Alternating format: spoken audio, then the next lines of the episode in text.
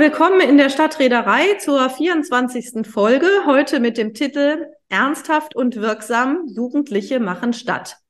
Mein Name ist Fee Tissen und ich begrüße Sie zusammen mit Christine Grüger, auch von meiner Seite ein herzliches Willkommen in unserem Podcast. Ja, wie wir im Podcast 22 mit dem Thema Gebt der Jugend eine Stimme schon versprochen haben, wollen wir heute mit den Jugendlichen reden wo wir beim letzten Mal ja nur über sie geredet hatten. Wir hatten damals drei Fachleute dabei, die uns sehr gut vermittelt haben, wie gewinnbringend es eigentlich ist, Kinder und Jugendliche in den Stadtentwicklungsprozessen zu beteiligen.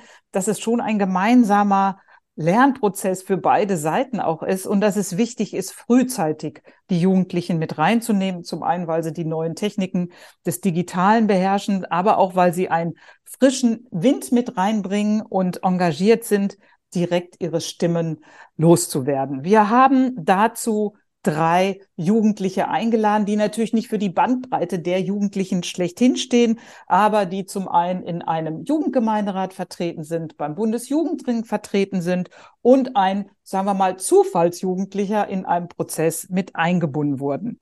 Wir haben also dabei Lorenzo Peusser vom Jugendrat Münster. Wir haben Oliver Bartel dabei, der bei dem Prozess in Cottbus dabei war, den damals Leonie Simons von Zebra Log uns vorgestellt hat.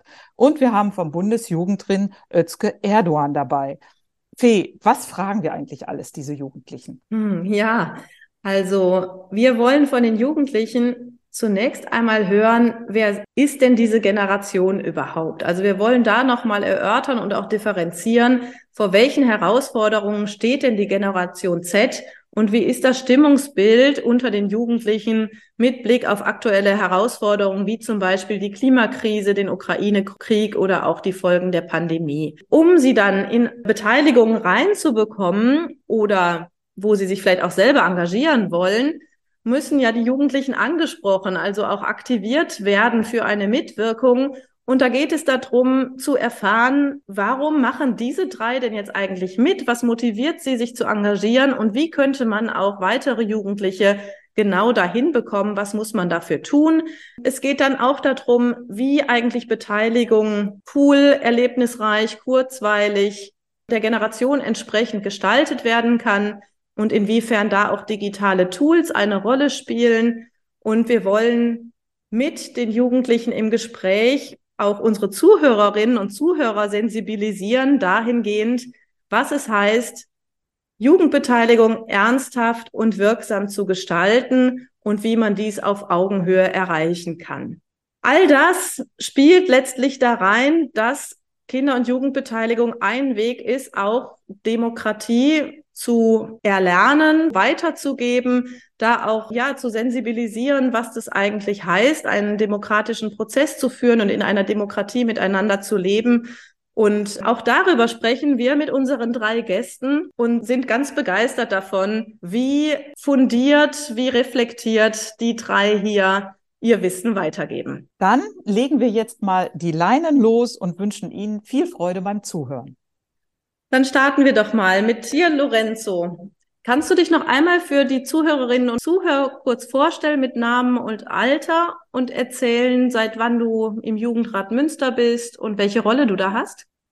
Sehr gerne. Mein Name ist Lorenzo Peuser, noch 17 Jahre alt und ebenso auch noch Schüler. Bin Mitglied des Jugendrates der Stadt Münster, ein von der Stadt eingesetztes kommunalpolitisches Gremium seit 2021 normales Mitglied dort und ein Jahr später dann dort in den Vorstand gewählt worden. Vielen Dank. Dann kommen wir zu dir, Özke. Kannst du dich auch einmal kurz vorstellen? Ja, sehr gerne. Ich bin Özge Erdogan. Ich bin stellvertretende Vorsitzende im Deutschen Bundesjugendring und bin da seit knapp zwei Jahren gewählt und bin außerdem im Bund der alevitischen Jugendlichen engagiert und arbeite da auch gerade. Dankeschön. Und dann kommen wir zu Oliver Bartel. Wer bist du und was machst du? Ja, also ich bin Abiturient und ich war im letzten Jahr am Dein Collect beteiligt, einmal als Teilnehmender und auf der anderen Seite auch als Multiplikator, also habe ich sozusagen den Social Media Auftritt mitgestaltet. Ja, super. Wir finden das großartig, dass ihr Zeit findet, heute mit uns darüber zu reden, was uns in unserem letzten Podcast, nämlich den wir im April aufgenommen haben, mit so ein paar Partizipationsexperten, die mit Jugendlichen arbeiten, euch mal direkt zu fragen. Was euch denn eigentlich, fangen wir gerade bei dir an, Oliver, weil du bei mir auf dem Bild bist, was hat dich denn dazu gebracht, an dem Projekt mitzumachen? Also was hat dich da so angesprochen? Ja, also ich wurde tatsächlich erstmal gefragt, ob ich dort als Multiplikator teilnehmen möchte, weil die Idee war auch, dass sozusagen die Jugendlichen selber die Jugendlichen sozusagen motivieren, dort mitzumachen, über Social Media sozusagen. Und das hat mich aber ziemlich schnell begeistert, das Projekt, weil es eben mit Minecraft gearbeitet hat, also Gamification und quasi mm, mit, sage ich mal, zeitgemäßen Mitteln versucht hat, Jugendliche für die Stadtentwicklung zu begeistern. Und da war ich eigentlich sofort dabei, weil mich das einfach angesprochen hat. Jetzt für unsere Zuhörer und Zuhörerinnen, die sind ja auch ein bisschen älter, der wissen nicht unbedingt alle, was Minecraft und Gamification ist. Kannst du uns das nochmal kurz erklären? Also Minecraft ist ein sehr berühmtes Videospiel, was eigentlich jeder Jugendliche und jedes Kind kennt und eigentlich auch schon mal gespielt hat. Und das funktioniert prinzipiell wie Lego. Man kann im Prinzip mit allen möglichen Blöcken bauen und damit quasi unbegrenzt kreativ sein. Und Gamification ist letztendlich einfach nur der Prozess, in dem man quasi solche Games verwendet, um irgendwie partizipatorische Prozesse zu gestalten. Genau. Also hier auf jeden Fall das Interesse an den Methoden und gerade vielleicht auch an diesem digitalen Herangehen. Ne? Da kommen wir nachher auf jeden Fall nochmal drauf zu sprechen. Lorenzo, was ist es denn bei dir? Was hat dich motiviert, dich für den Jugendrat Münster zu bewerben? Also ein gewisses politisches Interesse war immer schon da, mal mehr, mal weniger.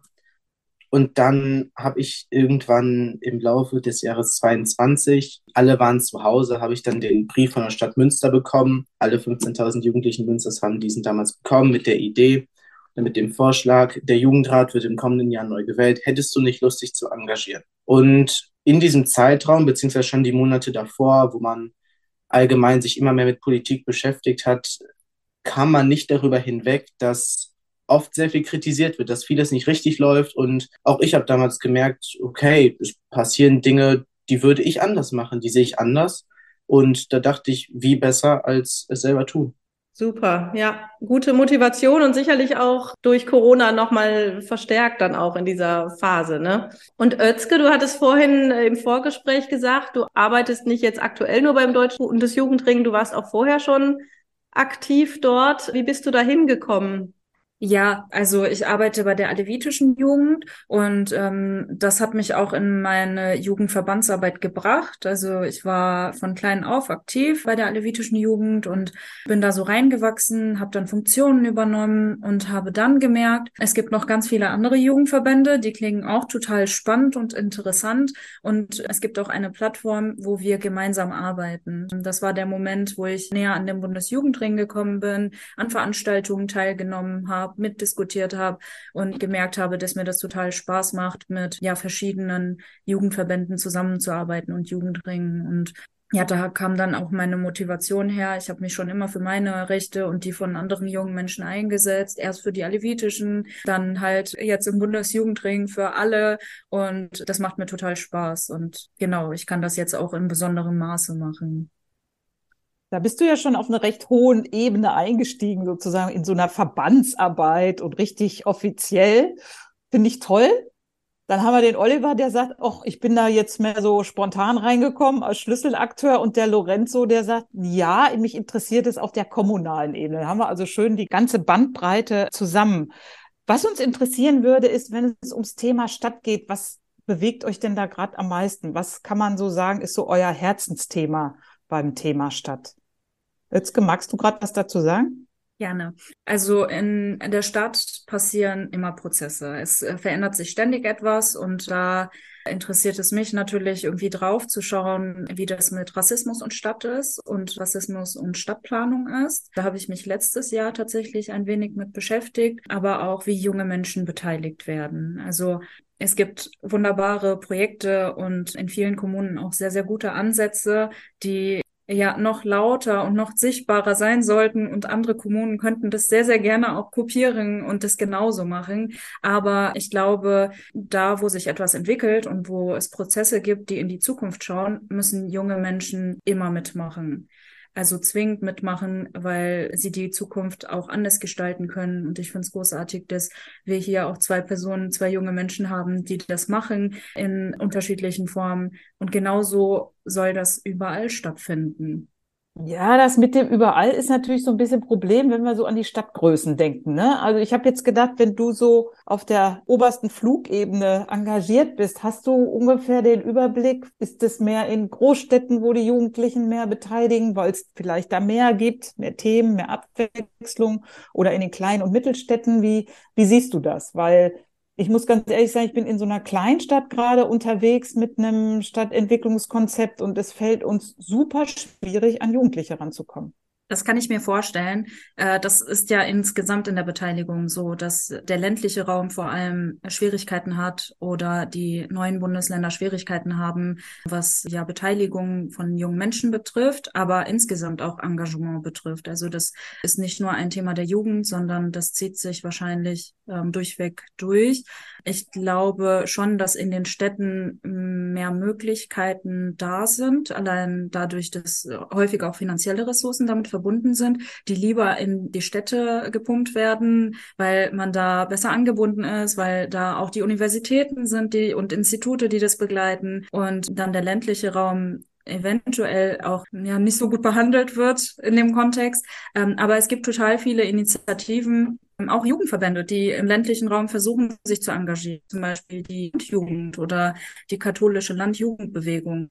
Aber es ist herausfordernd und es ist natürlich auf einem Dorf, wo es nur 2000 EinwohnerInnen gibt, anders schwierig, aber andererseits auch viel näher dran an den jungen Menschen. Also da gibt es nicht so große Hierarchieabstände, sage ich mal, wie in einer Großstadt wie Köln. Ja, spannend. Prima, gut, auch nochmal diese Sichtweise zu hören. Jetzt an die anderen beiden. Lorenzo, was ist denn so dein Herzensthema, wenn es um Stadt geht? Gerade ähm, in Münster. Ja, also da gibt da es ganz, ganz viel. Ich möchte zu dem, was davor gesagt wurde, kurz einmal anschließen und das so bestätigen mit einem kleinen Beispiel. Ich war im Dezember vergangenen Jahres in der deutschen, ostdeutschen Partnerstadt Münsters in Mühlhausen. Die hat ein Zehntel der Einwohner, nicht 300.000, sondern 30.000 und sind da mit dem Ziel hingefahren, dort auch einen Jugendrat zu gründen, weil das Interesse eben da war. Natürlich mussten die Strukturen angepasst werden aufgrund der geringeren Zahl an Einwohnerinnen und Einwohnern. Der Wunsch und die Notwendigkeit wurde aber mindestens genauso groß gesehen. Also das zu dem Punkt. Herzensthemen in Münster. Ich finde, das sind vor allem so Grundsätze, ähnlich wie es gerade schon gesagt wurde, und zwar, dass man in den unterschiedlichsten Prozessen, so viele es auch sind, immer sich darauf beruft, dass man so viele Stimmen wie möglich anhört dass man die Notwendigkeit sieht, auch ein breites Spektrum anzuhören. Und dann dauert es halt mal ein wenig länger, wenn es mehr Gremien durchlaufen muss. Inwiefern könnt ihr denn als Jugendrat auch Themen selber mitbestimmen oder entscheiden, wo ihr euch jetzt verstärkt mit auseinandersetzen möchtet oder wo ihr so Schwerpunkte selber auch seht? Also wir als Jugendrat der Stadt Münster haben einerseits unsere monatlichen Sitzungen. Darüber hinaus haben wir auch jeweils ein bis zwei äh, Vertreterinnen und Vertreter in den Ausschüssen der Stadt. Oder der Ausschuss für Schule und Weiterbildung, für Gleichstellung, für Verkehr und Mobilität, Stadtplanung, Stadtentwicklung und so weiter, total viele. Und dort kommen natürlich immer Themen auf. Einerseits haben wir dort die Möglichkeiten, dann mögliche Bedenken oder auch Zustimmung für die unterschiedlichsten Vorlagen und Beschlüsse zu äußern. Und wenn es dann mal nicht so passt, dann treten wir sehr oft auch einfach in den direkten Austausch mit den Parteien, mit der Verwaltung, mit der Stadt um dann dort zu versuchen, bestmöglich den Einfluss zu nehmen und die Kinder und Jugendlichen einzubinden. Und Oliver, du warst ja jetzt sehr konkret im Cottbus beteiligt, obwohl das ja auch, ein, glaube ich, ein gesamtstädtisches Projekt war mit Meine Stadt der Zukunft, also auch eine relativ abstrakte Flughöhe. Wenn du sagst, ihr habt da auch Stadt gebaut in Minecraft, worauf kam es dir da an? Worauf hast du Wert gelegt? Was war in deinem neu konzipierten Raum wichtig? Also mir war vor allem wichtig zu überlegen, wie kann unsere Stadt fit für die Zukunft werden, klimafreundlicher. Wir hatten mit diesem Minecraft-Projekt sozusagen die Idee, dass jeder auch selber seine Idee direkt visualisiert und sozusagen baut. Und da war es für mich persönlich auch wichtig, zum Beispiel das Thema Fahrradfreundlichkeit der Stadt anzusprechen, weil gerade als Jugendlicher, denke ich, ist man häufiger in Städten natürlich mit Fahrrad unterwegs und da fällt es einem auch zügig auf, wenn man die sieht, ja, hier werden Autos bevorzugt. Man fragt sich, warum kann man denn nicht als Fahrradfahrer da langfahren oder warum wird hier die Straße neu gemacht, aber der Fahrradweg ist kaum befahrbar. Und solche Themen habe ich natürlich dann auch umgesetzt und dort quasi gebaut und das habe ich aber auch bei vielen anderen Kindern und Jugendlichen gesehen. Wenn jetzt so erwachsene Menschen Jugendbeteiligung angehen, dann fragen die sich immer, ja, wer sind denn eigentlich die Jugendlichen? Was macht die aus?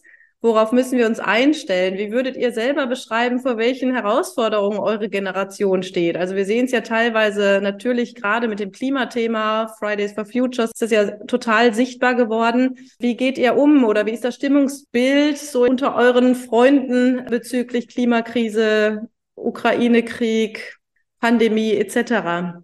Ich finde, das ist insofern schwierig zu beantworten, als dass es nicht immer eine einheitliche Meinung gibt. Es gibt diejenigen, die haben da total viel von, dass alles gut wird, man sämtliche Krisen und Konflikte lösen kann, lösen wird. Und dann gibt es aber auch wiederum diejenigen, die das ganz anders sehen. Also ich glaube nicht, dass es diese eine Schablone gibt, die eine Stimmung gibt. Was man sagen kann, ist, dass es aber grundsätzlich doch eine gewisse ängstliche Stimmung gibt. Das merkt man nicht nur im, im, persönlichen Umkreis innerhalb der Stadt, sondern allgemein, glaube ich, deutschlandweit. Wenn man sich Statistiken anschaut, dass die größten Ängste der Kinder und Jugendlichen einerseits weitere Kriege in Europa sind, Ausweitung des Ukraine-Kriegs oder eben dann auch der Klimawandel und dessen Auswirkungen. Also es ist schon eine gewisse ängstliche Stimmung da, würde ich sagen, aber auch ein gewisser Tatendrang, dass man es ändern möchte. Und man sieht sich jetzt nicht dem Schicksal ausgeliefert, sondern sieht es mehr als Möglichkeit und sehr große Herausforderung. Ja, spannend. Also einmal diese Angst auf der einen Seite und gleichzeitig aber auch die Aufbruchstimmung oder dieses was bewegen wollen, was daraus resultiert. Özke, du nickst. Würdest du das so ergänzen wollen? Ja, also aus meinem persönlichen Umfeld kann ich das Bild bestätigen. Es gibt einerseits diese Ängste davor, dass man ja auch selbst nichts verändern kann daran, dass diese großen Herausforderungen uns alle betreffen, ist allen klar, aber dass man da auch etwas machen kann gegen also selbst machen kann, ist nicht vielen bewusst. Und ich merke das aber im Jugendverbandskontext, dass wir uns da austauschen können zu den Themen und auch Positionen beschließen und dann aber auch konkret zum Beispiel mit dem ukrainischen Jugendring zusammenarbeiten und sie herholen oder dass dann Ferien- und Freizeitmaßnahmen mit ukrainischen äh, Kindern und Jugendlichen gestartet werden und so. Also, dass man dann irgendwie merkt, okay, vielleicht können wir dieses ganz große Thema nicht anpacken, aber es gibt ganz viel, was wir da doch zu beitragen können. Und das zieht sich durch die Themen. Ich denke auch, dass junge Menschen zu allen Themen etwas sagen können, die sie betreffen. Und da gehört Krieg halt auch dazu. Natürlich wird das unterschiedlich beäugelt. Es gibt ganz viele im Sicherheitskontext und in der Sicherheitspolitik, die junge Menschen dann eher nicht ernst nehmen. Aber junge Menschen sind meiner Meinung nach ein Schlüssel zum Frieden. Und wenn man den Austausch fördert und stärkt, wenn man eine Perspektive schafft und gibt, dann kann das zum Beispiel zu Frieden führen. Andererseits haben wir das Klimathema. Das ist ein sehr großes Thema, was wirklich sehr, sehr viele junge Menschen anspricht und wo man wirklich in jedem Kontext merkt, dass das aufkommt, also in, auch in jedem Beteiligungskontext. Und da sehen wir auch, dass junge Menschen also nicht darauf warten, eingeladen zu werden, darüber zu sprechen, sondern sich einfach in die Räume begeben und sich da engagieren, manchmal auch sehr aktivistisch. Das hören wir natürlich gerne, wenn du sagst, oh, die Jugendlichen erobern sich die Räume und warten nicht erst auf eine Einladung, denn das ist eigentlich eine Frage, die ich an Oliver habe. Ihr seid ja jetzt nun offiziell und auch Lorenzo offiziell angeschrieben worden von der Stadt, euch zu engagieren und habt da Feuer gefangen und da mitgewirkt und mitgemacht. Und Oliver hatte ja auch gesagt, das hat ihm total viel Spaß gemacht mit dem Digitalen. Aber könnt ihr uns mal Tipps geben, wie würden wir denn die Jugendlichen reinkriegen, wenn wir nicht immer alle anschreiben? Also wie könnt ihr zum Beispiel eure Freunde, die Sportsfreunde, Musikfreunde, Klassenkameradinnen überzeugen, bei solchen Projekten mitzumachen? Oliver, hast du eine Idee? Ja, also ich weiß noch damals, als das Meine Stadt der Zukunft Projekt losging, war zuerst ein Versuch von der Stadt aus, Flyer direkt an die Schulen zu verteilen und es wurden auch direkt die Schulleitungen angeschrieben und da hatte sich äh, meinem Kenntnisstand quasi niemand zurückgemeldet. Also das war erstmal sehr ernüchternd. Später wurde das dann angegangen, indem man quasi direkt dorthin gegangen ist und es wurde vor allem ein Social Media Auftritt für das Projekt gestartet. Und ich denke generell, wenn man auch die Medien nutzt, die die Kinder und Jugendlichen nutzen, hat man die besten Chancen, auch diese zu erreichen. Das heißt, zum Beispiel Instagram und jetzt nicht gerade Facebook oder irgendwelche anderen Netzwerke, die vielleicht niemand nutzt. Und an sich sollte das Projekt irgendwie auch zu den Kindern und Jugendlichen passen, wie zum Beispiel Gamification, was ja einfach zeitgemäß ist, weil wenn man jetzt irgendwie spielt und das spaßig umsetzen kann, dann finden sich einfach auch mehr Leute, die das machen, als wenn man da jetzt irgendwie ernst im Bürgerrat sitzt zum Beispiel, da nur Themen diskutiert, sondern wenn man da auch wirklich was Praktisches machen kann. Genau, ich denke mal, das sind die besten Möglichkeiten. Ja, das nehmen wir auf jeden Fall mal mit, dass Instagram und Social Media wohl die besseren Wege sind als das Amtsblatt und die Zeitung und dass es Spaß machen muss zu spielen. Aber ist es Spielen wirklich das Einzige oder ist es, dass man gemeinsam spielt? Ich meine, ihr könnt jetzt alleine vorm Laptop sitzen oder mit dem Handy irgendwas spielen, aber ist das Spannende nicht daran, das auch mit mehreren zu tun? Ich würde sagen, das Spannende ist vor allem zu sehen, dass man was verändern kann. Also es können schon kleinste Erfolge sein, wo man sieht, okay, ich strenge mich für etwas an, ich habe ein Problem, gehe das an, auch mit anderen zusammen und auch meinetwegen auch Hand in Hand mit, ich sage jetzt mal, der Erwachsenenpolitik, dass man das nicht immer voneinander trennen muss, dass man auch, wenn man es möchte und ein gemeinsames Anliegen hat, wunderbar zusammenarbeiten kann, finde ich. Also man muss es gar nicht mal immer so differenziert sehen. Da die Bereitschaft, das zu tun, ist auf beiden Seiten, finde ich, die letzten Jahre massivst gewachsen dass man sich beispielsweise hier in Münster habe ich schon, ich weiß nicht, wie viele Gespräche mit unterschiedlichsten Parteien und Fraktionen zu verschiedensten Themen geführt und dann auch immer zu Themen, die uns von Kindern und Jugendlichen gesagt wurden. Und wenn man zeigt, okay, als Beispiel hatte ich jetzt vor ein paar Wochen, das ist ein relativ klassisches Beispiel, aber der Bus war überfüllt. Morgens und nachmittags zur Schule hin und von der Schule wieder zurück was kann man da machen? Zu zeigen den Kindern und Jugendlichen, dass die Wege und die Systeme, Prozesse gar nicht mal so komplex sind, wie man meistens denkt, sondern dass man auch einfach mal über einerseits die Vertretung, wie beispielsweise den Jugendrat, oder auch direkt an Stadtwerke, an die unterschiedlichsten Sprecherinnen und Sprecher der Fraktion herantreten kann und dann gemeinsam derartige Probleme lösen kann und man direkt dann im Alltag einen Benefit, einen, einen positiven Effekt davon spürt. Ich glaube, damit kann man auch schon eine Menge machen. Und es geht ja in die gleiche Richtung, wie Oliver gerade auch sagte. Ne? Es soll was Praktisches sein. Es soll schnell auch diese Umsetzung dann sichtbar werden, wie du sagst, dass man dann eben auch ein paar Wochen später merkt, jetzt ist der Bus halt nicht mehr so voll. Also vielleicht da auch noch mal beides. Also inwieweit braucht es so diesen Realitätsbezug oder diesen praktischen Umsetzungsbezug und wie können auch digitale Tools dabei helfen, das zu erreichen? Also ich finde jetzt da noch mal dein Beispiel auch Oliver mit Minecraft schon noch mal interessant. Also wie umsetzungsorientiert und praktisch war denn das, abgesehen vom Bauen im Programm? Was ist denn hinten rausgekommen? Hast du auch irgend so eine Wirksamkeit oder so eine Umsetzung hinterher erfahren?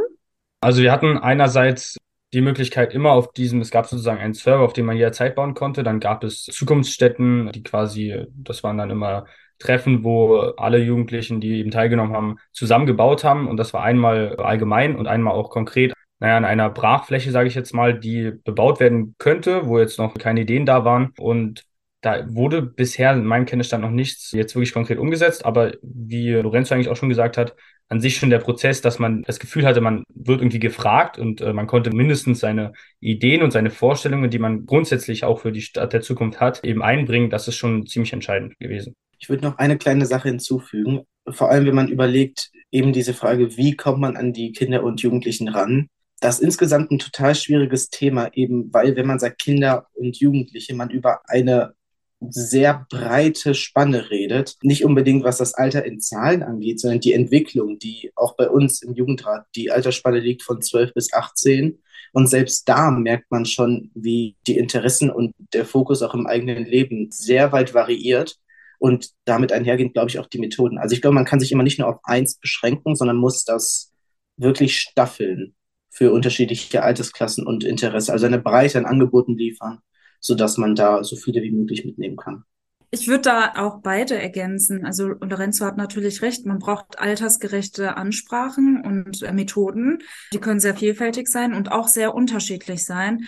Aber andererseits muss man, und da ist eine Ergänzung zu Oliver, auch eine wirksame Beteiligung sehen. Also man muss schon irgendwie nicht nur bei dem Prozess dabei sein und dann irgendwie nichts mehr davon hören und im schlimmsten Fall wird nichts davon umgesetzt, sondern es muss konkrete Ergebnisse davon geben. Also junge Menschen beteiligen sich, stecken ihre Zeit irgendwo rein und wenn dann daraus nichts übernommen wird oder das nicht ernst genommen wird oder das einfach nur ein Scheinbeteiligungsprozess ist, dann ist das natürlich gefährlich und dann ist das auch eine Demotivation, wenn man sieht, dass das nicht umgesetzt wird. Wer nennt ihr uns doch mal eure Highlights bei der Beteiligung, wo ihr gesagt habt, yes, da habe ich mitgemacht, das wurde umgesetzt, finde ich großartig. Könnt ihr uns mal ganz konkret ein paar Beispiele nennen? Als Beispiel der Jugendrat hat vor einigen Jahren, da ging es, ging diese Digitalisierungsfrage, insbesondere der Schülerinnen und Schüler der Schulen, durch den Rat und da gab es die Frage, wie viel investieren wir pro Schülerin und pro Schüler? Und da wurde seitens Politik sich auf den Betrag von 7,50 Euro pro Schülerin und Schüler geeinigt, über dann Initiativen des Jugendrates, über Gespräche und hin und her haben wir es dann geschafft, das auf 12,50 Euro pro Schülerin und Schüler zu steigern. Das als Beispiel. Und das hat auch nur funktioniert wie bei vielen anderen Themen, beispielsweise der Bus, der jetzt wieder gut läuft, dass man miteinander arbeitet und nicht immer sagt, okay, wir haben Kinder und Jugendliche, die machen da ihr Ding auf der einen Seite. Und wenn die dann, wenn wir dann unsere Ideen fertig haben, geben wir die in die Politik hinein sondern dass man das insofern partizipativ gestaltet, als dass man mit der Politik arbeitet und nicht daneben her. Dass man von Anfang an miteinander verzahnt ist und nicht immer diese Trennung voneinander hat. Wenn ich dir so zuhöre, frage ich mich, ob Jugendliche wirklich immer so Lust haben, auf Politik zuzugehen, wenn man gerade sieht, wie die sich im Fernsehen benehmen und überhaupt, was sie gerade von sich geben. Ist die Lust wirklich so groß, direkt zum Stadtrat zu gehen, zum Bürgermeister zu gehen und zu sagen, hey, hier muss was anderes passieren? Nein, die Lust ist definitiv nicht da, immer, weil da, finde ich, so habe ich das persönlich erlebt, noch diese Hemmschwelle da ist, dass man sagt, okay, der Oberbürgermeister oder der Stadtrat, die Politik. Sobald man aber dann mal zeigt, und da kommen dann beispielsweise auch Gremien wie der Jugendrat ins Spiel, dass man zeigen kann, wie nahbar das doch eigentlich ist und wie einfach man eigene Interessen und Ideen oder meinetwegen auch Probleme ansprechen und dann gegebenenfalls lösen kann, dann kriegt man diese Verknüpfung einfacher hin. Ich würde nicht behaupten, da stimme ich Ihnen definitiv zu, dass grundsätzlich diese Bereitschaft immer da ist. Definitiv nicht. Auch die Bereitschaft, immer zu betätigen, ist auch da. Ein freiwilliger Prozess, an dem man teilnehmen kann, aber man kann Kinder und Jugendliche oder Personen allgemein schwer dazu dann zwingen, ihre Meinung zwangsläufig einzubringen. Özke, wie siehst du das? Du hast bestimmt den Überblick. Welches sind denn so Beteiligungsformate für Jugendliche, wo die sagen, ja, da gehe ich auf jeden Fall hin? Was ist sozusagen Magnet oder kann der Magnet sein, für Jugendliche hinzugehen? Also ich muss leider enttäuschen, es gibt nicht die Methode, die bei allem funktioniert. Also es ist wirklich ein Zusammenspiel von Themen und von Methoden. Das Thema muss ja die Leute auch ansprechen und gleichzeitig muss das mit den Methoden zusammenpassen, damit das irgendwie attraktiv genug ist. Was ich jetzt im Laufe der letzten beiden Jahre festgestellt habe, ab und zu sind Themen lieber im präsentischen Raum, also wirklich live und vor Ort beliebter. Andere Themen sind digital viel beliebter und kommen dann auch bei viel mehr Menschen an, weil sie dann diese Anreise nicht haben. Und ich glaube, dass in jedem Fall die Leute anspricht, wenn die Ansprache auf Augenhöhe passiert. Also, dass man wirklich sich eingeladen fühlt, dass man sich angesprochen fühlt. Und das ist aber auch nicht immer so leicht, weil manchmal hat man auch einfach gar keine Lust, sich zu beteiligen auf solche Veranstaltungen, auf die Themen. Manchmal ist es auch sehr viel. Wir sprechen aktuell auch sehr, sehr viel über die mentale Gesundheit. Also was macht das mit uns? Auch das Engagement. Wie kräftezehrend ist das? Das sind alles Fragen, die da, glaube ich, mit reinspielen. Und ich glaube, was aber in jedem Fall immer motiviert, sind FreundInnen. Also wenn man da nicht alleine sitzt, wenn man da ein paar Leute kennt und weiß, dass man irgendwie gut in den Austausch kommt und wenn das rüberkommt, dann hilft das, glaube ich, auch immer sehr. Oliver, du okay. sagtest ja vorhin in Cottbus, du warst so Feuer und Flamme und sofort so begeistert. Wie viele Jugendliche haben denn da mitgemacht? Und jetzt neben diesem einen Programm, was hat dir da besonders Spaß gemacht? Mitgemacht haben bei den Zukunftswerkstätten jeweils immer, also davon gab es zwei, 30 Kinder und Jugendliche und dann gab es über einen Monat hinweg jede Woche Meetups über Discord, äh, also so eine Chat-Plattform online, die auch ziemlich viel genutzt wird von Kindern und Jugendlichen. Da waren immer so 20 bis 25 Leute pro Meetup anwesend. Und dann gab es noch so einen Ideenwettbewerb sozusagen, bei dem grundsätzlich alle, die jederzeit auf diesen Minecraft-Server, der immer offen war, sozusagen gebaut haben, quasi einreichen konnten. Und da haben auch noch einige teilgenommen. Da kann ich jetzt keine konkrete Zahl nennen. Nochmal. Hast du denn Freunde und Freundinnen von dir mit reinziehen können in diesen Prozess oder bei diesen Meetings und so? Also es geht ja die Frage, seid ihr sozusagen die Schwarmintelligenz und bringt noch andere mit ins Boot? Ja, also es war definitiv so, dass ich einige Freunde mit reinnehmen konnte. Es war noch so, dass Freunde von Freunden noch dabei waren und so. Also es war schon so, dass viel über Freunde funktioniert hatten und man konnte auch auf den Zukunftswerkstätten sehen, dass viele mit ihren Freunden letzten Endes da waren und halt auch zusammen dort was umgesetzt haben. Das funktioniert auf jeden Fall am besten, würde ich sagen.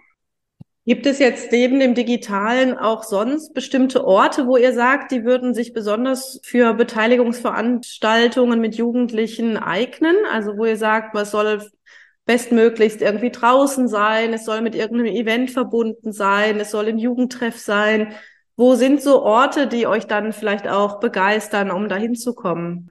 Lorenzo, ich glaube, es gibt nicht den Ort, aber es gibt unterschiedlichste Möglichkeiten. Das ist, ich würde mal sagen, je nachdem, um welches Projekt es geht wenn man zeigen möchte, wie niederschwellig Politik doch eigentlich sein kann, vor allem auf kommunaler Ebene ist das einfacher umsetzbar. Dann nimmt man ganz einfach Räumlichkeiten der Stadt. Wir als Jugendrat haben die Möglichkeit, im Rathaus bzw. Stadtweinhaus mit unterschiedlichen Tagung Tagungsräumen diese genauso zu mieten wie jede Partei, jede Fraktion. Und wenn man da Aktionen durchführen würde, kann man auch allein durch den Ort schon sehr viel vermitteln. Wenn es eben um Beteiligungsprozesse geht, wenn man sagt, wir wollen eure Meinung und lädt dann Kinder und Jugendliche ins Rathaus ein, da wo die Politik dann und wo die Entscheidungen tatsächlich passieren, sendet das schon mindestens unterbewusst ein gewisses Signal von, wir nehmen euch ernst, wir lassen euch in dieselben Räume rein, wo die tatsächlichen Entscheidungen passieren.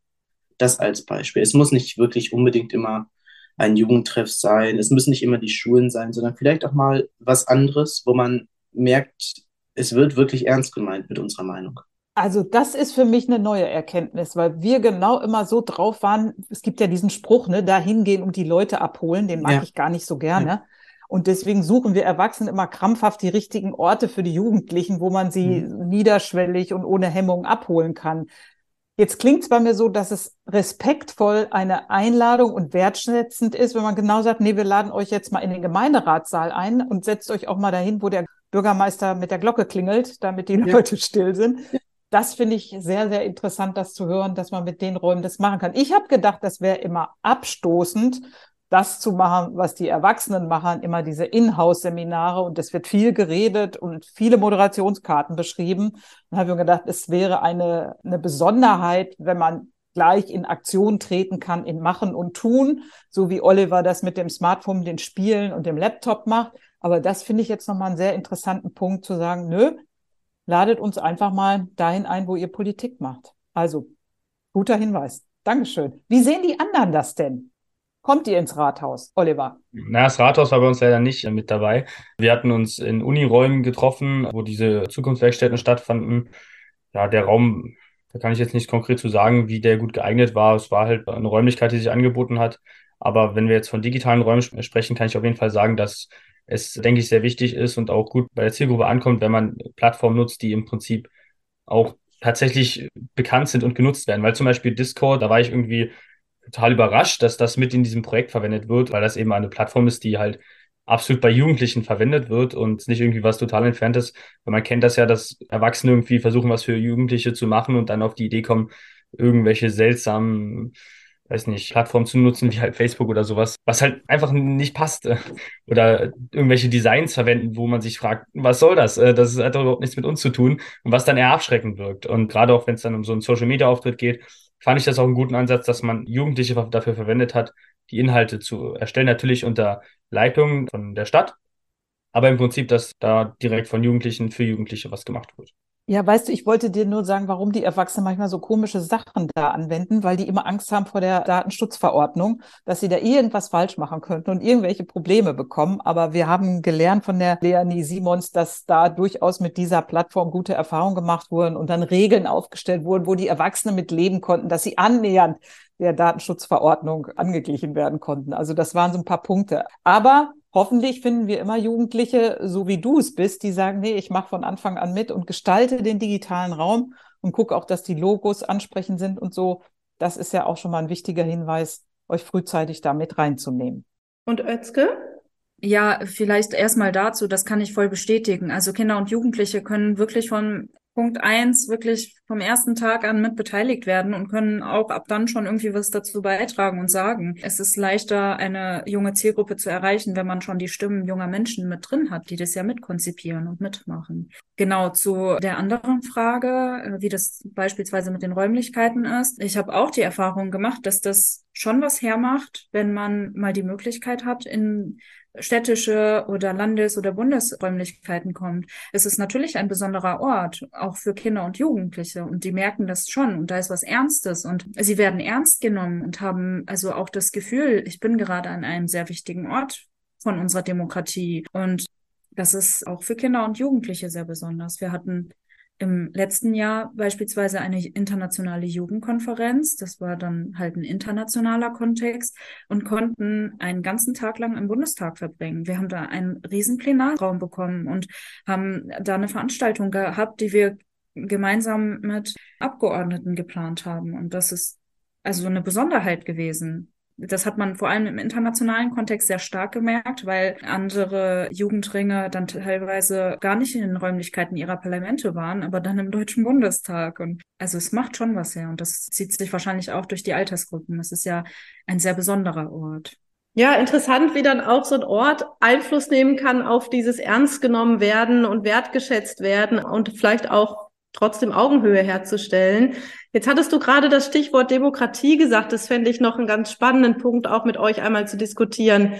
Denn wir haben gemerkt, naja, das Vertrauen in Politik ist ja manchmal doch ein bisschen angekratzt, womöglich, oder es gibt irgendwo vielleicht auch ja zumindest einen Respekt gegenüber Politik. Und wenn wir jetzt unsere Prozesse nicht gut machen und die Beteiligung nicht gut machen, während wir eigentlich Vertrauen aufbauen wollen und motivieren wollen, auch an Wahlen teilzunehmen, Demokratie zu lernen, Aushandlungsprozesse zu lernen, da kann man ja auch ganz schön viel kaputt machen, gerade dann eben in so jungen Jahren. Was glaubt ihr, wie kann Beteiligung helfen, um eben demokratische Prozesse zu unterstützen und inwiefern nehmt ihr das überhaupt wahr, wenn jetzt zum Beispiel zu einem bestimmten Thema irgendwie beteiligt wird. Ich weiß nicht, Oliver zum Beispiel, war dir das in diesem Meine Stadt der Zukunft bewusst, dass du eigentlich auch ein Stück weit Demokratie lernst in dem Moment, wo du da in Minecraft Blöcke setzt?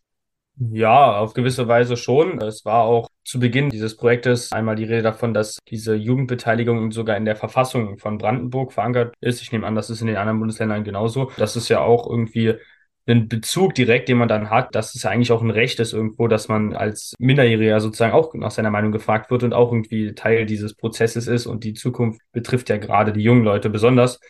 Und äh, dieser Bezug an sich entsteht schon, finde ich, allein durch die Beteiligung. Und das ist ja grundsätzlich Demokratieverständnis fördernd. Ja, auf jeden Fall. Danke. Özke, möchtest du das ergänzen? Also das sind ja demokratische Prozesse, die sehr vielfältig auch gestaltet sind. Also Wahlen ist das Mittel 9 plus Ultra. Da können wir ganz direkt den Bundestag zum Beispiel wählen und oder auch in den Kommunen wählen und da direkt mitbestimmen. Aber es sind ja auch ganz viele andere Prozesse. Beispielsweise, wenn wir auf die Straße gehen, demonstrieren fürs Klima dann ist das auch schon ein demokratisches Mittel. Wenn wir uns organisieren und Vereine gründen, ist das ja auch schon ein demokratisches Mittel. Und das ist nicht immer so bewusst, was da schon alles zugehört. Das heißt, man kann diese Entscheidungen manchmal gar nicht so bewusst treffen dass man sich gerade demokratisch betätigt, aber allein, dass es diese Möglichkeiten gibt und dass wir sie nutzen, stärkt schon die Demokratisierung. Dann ist natürlich aber auch die Frage, wie man mit demokratiefeindlicher Bewegung umgeht und was man dem entgegensetzt und wie auch die Kommunen, Länder und die Bundesregierung damit umgehen. Aber ich glaube, solange verschiedene Prozesse und verschiedene Möglichkeiten, unsere, also demokratischen Möglichkeiten genutzt werden können, werden sie auch genutzt. Eventuell müsste man darauf aufbauen, dass man nicht nur damit argumentiert, dass das alles die Demokratie fördert, sondern auch noch weiter in so bildungstheoretische Begründungen gehen, dass man sagt, wie betreiben wir politische Bildung, dass es viel bewusster Demokratie gelebt wird. Das wäre vielleicht eine Sache, an die man rangehen könnte. Aber dadurch, dass es diese vielfältigen Möglichkeiten gibt und die ja auch wirklich genutzt werden. Und Oliver hat es angesprochen, Beteiligung ist ein Kinderrecht und das Also müssen alle machen. Dann liegt es aber auch daran, vielleicht auch an jungen Menschen, sich das einzufordern, dass das auch ordentlich und wirksam passiert. Das würden wir uns natürlich sehr wünschen, wenn die Jugendlichen öfter da mal den Finger heben und sagen, hey, hoppla, ihr habt da einen Prozess, da würden wir gerne mitmachen. Ich habe eine Frage an Oliver. Die anderen beiden sind ja jetzt im Grunde genommen eingebunden. Bundesjugendring, Vorsitzender des Jugendgemeinderat, hat jetzt das Projekt, wo du mitgemacht hast, dein Bewusstsein geweckt, dich in ein nächstes Projekt auch zu engagieren? Also ist das jetzt für dich auf dem Radar? Hoppla, da kommt demnächst wieder was und ich mache da mit? Also ich denke, das hat schon ein Bewusstsein irgendwie geschaffen. Erstmal, dass man einerseits, wie bereits gesagt, das Recht hat und auch andererseits, dass solche Projekte durchaus überhaupt existieren, was ja vielleicht auch nicht unbedingt jeder mitbekommt und weiß. Viele Projekte gehen auch, denke ich, an einem vorbei, was das angeht, wenn man sich ja jetzt nicht konkret und direkt für interessiert und sich damit beschäftigt. Aber ich denke schon, dass ich in Zukunft auch an äh, solchen Formaten teilnehmen werde. Einfach weil ich denke, dass das sinnvoll ist und auch Potenzial hat. Ja, vielleicht könntest du sogar mithelfen, dass die Prozesse, die laufen, auch an die Leute kommen und an die Jugendlichen, damit die dann die Finger heben können, weil wenn die Information nicht fließt, können diejenigen ja auch nicht die Finger heben und mitmachen.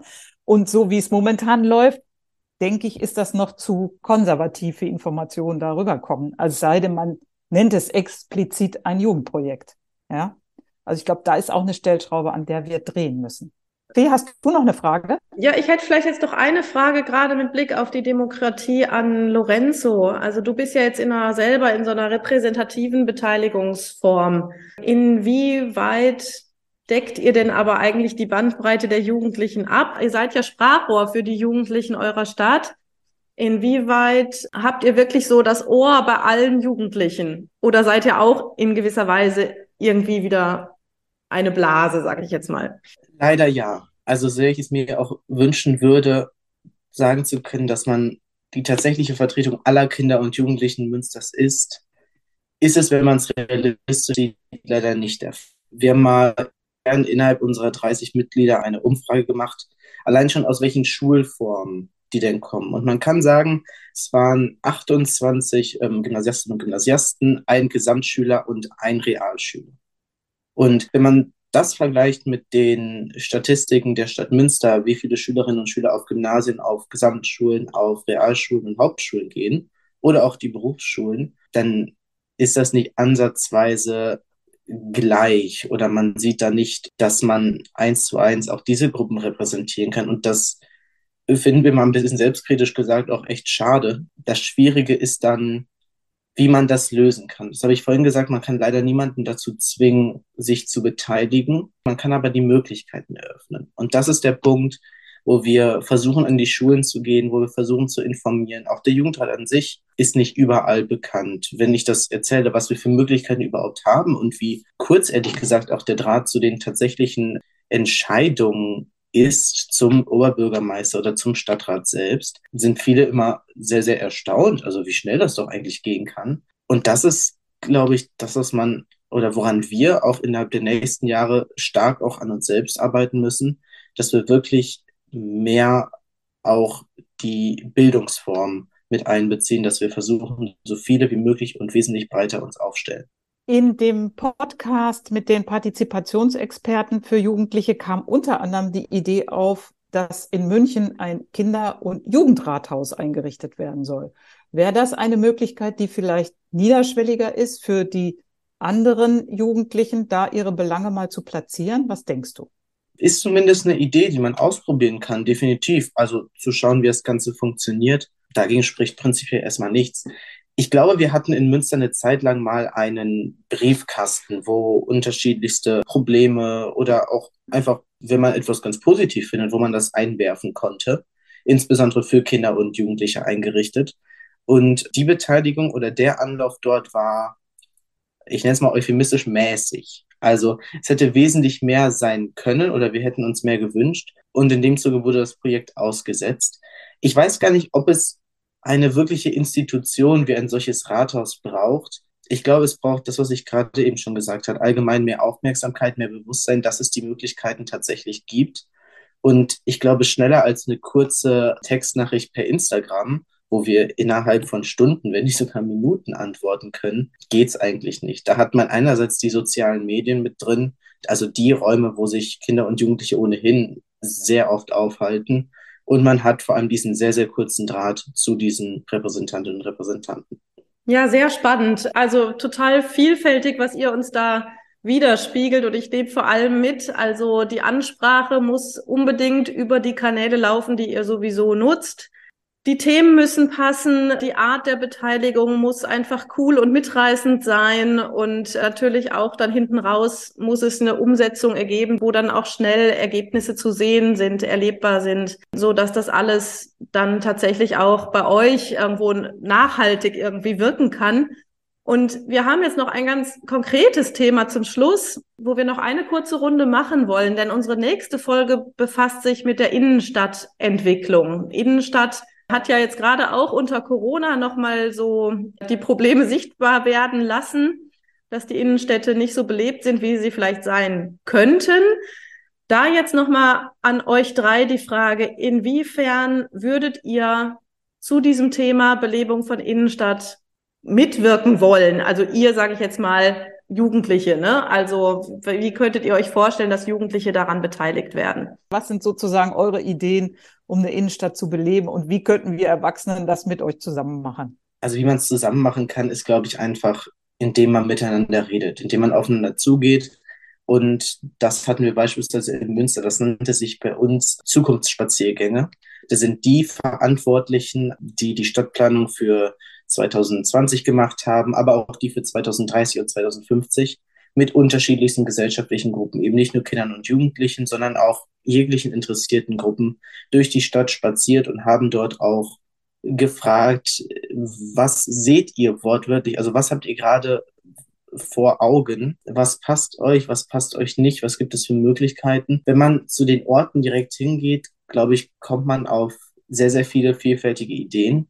Und ich glaube nicht, dass man die eine Lösung hat oder den einen Bedarf hat. Bei uns beispielsweise fällt mir jetzt ein, vielleicht ein paar mehr Sitzmöglichkeiten, dass man nicht immer in kommerzielle Räume reingehen muss, in Cafés oder anderweitig, dass man sich einfach mal in Schatten setzen kann, ohne jetzt an irgendetwas weiteres gebunden zu sein. Ich weiß nicht, ob der Bedarf überall besteht, das als Beispiel für Münster, aber im Grundsatz, dass man wirklich miteinander zu reden und jeweils pro Stadt individuell versucht, die Probleme zu finden. Ja, vielen Dank. Oliver, ihr habt ganz konkret auch bei euren Spielen, bei dem Minecraft, doch auch so Plätze gestaltet, oder? Was war da für die Innenstadt so wichtig? Ja, so häufiges Thema war da auf jeden Fall eine autofreie Innenstadt und eine Innenstadt, die auch fahrradfreundlicher ist und gerechter in dieser Hinsicht. Und gerade in Cottbus ist durch den Strukturwandel und durch die Entstehung des Ostsees, der quasi ein künstlicher Tagebausee, der dort angelegt wird, quasi ein fast neues Stadtgebiet, was dort in Verbindung mit der Innenstadt entsteht. Und da ist natürlich die Hoffnung da, dass sich dieses entsprechend modern und zeitgemäß entwickelt, also auch, dass dort sozusagen ein entsprechender Anschluss für die öffentlichen Verkehrsmittel und auch Fahrradstraßen quasi umgesetzt werden. Super. Sind ja allgemeine Wünsche. Ich hätte gedacht, jetzt kommt was ganz Jugendspezifisches. Ich hätte gerne noch eine Skaterbahn oder ich hätte gerne eine, wie war das noch, eine Bank, wo ich mein Handy gleich aufladen kann und, und, und. Aber das steht so gar nicht auf der Prioritätenliste. Dazu kann ich vielleicht noch was sagen, weil das sind natürlich so kleine Sachen, die vor allem in Stadtteilen verbessert werden können und wo sich junge Menschen auch häufig für einsetzen, gemeinsam mit Verbündeten, sage ich mal. Aber genau das sehen wir hier jetzt ganz deutlich, dass junge Menschen zu allem wirklich gut mitsprechen können und sich beteiligen können. Also eure Beispiele sind klasse. Ich glaube in Münster das mit dem Briefkasten, das habe ich damals auch mitbekommen. Ich habe in Münster studiert und das ist zwar ein Format, was nicht geglückt ist, aber es war ein Versuch wert. Aber das ist ja ganz klassisch, dass junge Menschen wirklich zu allem was sagen können. Und zu Innenstädten will ich noch ergänzen, dass die Interessenvertretung und Interessengruppen, die es auch in den Städten gibt, also wenn wir von Innenstadt sprechen, dann sprechen wir vor allem von mittel- und äh, großen Städten. Es gibt viele verschiedene Formate, Jugendräte, Beiräte, die Jugendverbände und Jugendringe. Die können da sehr, sehr gut einbezogen werden, weil die ja über die Jahre hinweg das Ganze ja begleiten und mitmachen. Also äh, gerade für die Jugendringe und Jugendverbände kann ich das bestätigen, dass da ja auch eine Kontinuität ist, die darauf aufbaut, wie die aktuelle Situation ist und wie sich das entwickelt. Und die vergleichen ja auch dann häufig, ne, was hat sich gebessert und was nicht. Also das Wissen ist da und können klasse einbezogen werden. Also beispielsweise mit diesen Zukunftsspaziergängen oder ähnlichem. Ich glaube, es fehlt manchmal noch die Erkenntnis, in den Städten, aber das entwickelt sich auch gerade zum Positiv, dass alle Gruppen und Interessensvertretungen ja sich können und auch was zu sagen haben. Ja, vielen Dank für eure Ideen, Anregungen, konkrete Hinweise, die wir erhalten haben. Wir hoffen, dass wir jetzt in unseren zukünftigen Projekten immer so junge Menschen finden, die von Anfang an gleich mit dabei sind, zu das Social Media zu bedienen und die Leute anzusprechen und hoffen, dass wir den zukünftigen Generationen dann auch so eine Stadt entwickeln können, dass sie für sie auch lebenswert ist. Also ich nehme auf jeden Fall nach diesen zwei Podcasts bisschen Auftraggeber und Auftraggeberin bitte auch was für die Jugendlichen zu tun. Es steht wirklich in allen Landesverfassungen drin. Also macht's endlich auch. Das kommt so wie Frau Leitzen gesagt hat, ach, am Ende fällt uns ein, hey, wir haben ja die Jugendlichen noch nicht beteiligt. Man denkt nicht von Anfang an dran, ja. Und ich glaube, das ist das, wo wir immer wieder einen Punkt setzen müssen. Wir selber als Beraterin haben das natürlich nicht mit in der Hand, aber wir können das immer nur weitergeben. Und wir hoffen jetzt ja auch mit dem Podcast, dass unsere Zuhörer und Zuhörerinnen, die sind ja in der ganzen Bandbreite der Stadtentwicklung von Verwaltung, Wissenschaft, Büros, Verbände unterwegs und dass die hoffentlich auch an diesen Punkt denken, Jugendliche frühzeitig mit reinzuziehen. Sie können sich so viel Arbeit sparen, habe ich gemerkt, wenn man so fitte Jugendliche wie den Oliver hat, die das dann einfach mhm. mal mitmachen, die sogar mit moderieren. Ja, mhm. also es ist ja großartig. Sowas wünschen wir uns ja. Genau. Und dann macht es auch allen Spaß. Ja, finde ich auch. Also vielen Dank, dass ihr drei jetzt heute dabei wart, teilweise auch recht spontan dabei wart. Also wir sind auf jeden Fall sensibilisiert worden, Christine und ich, durch die, diese beiden Gespräche und schauen da sicherlich ein bisschen mehr drauf in nächster Zeit. Danke euch.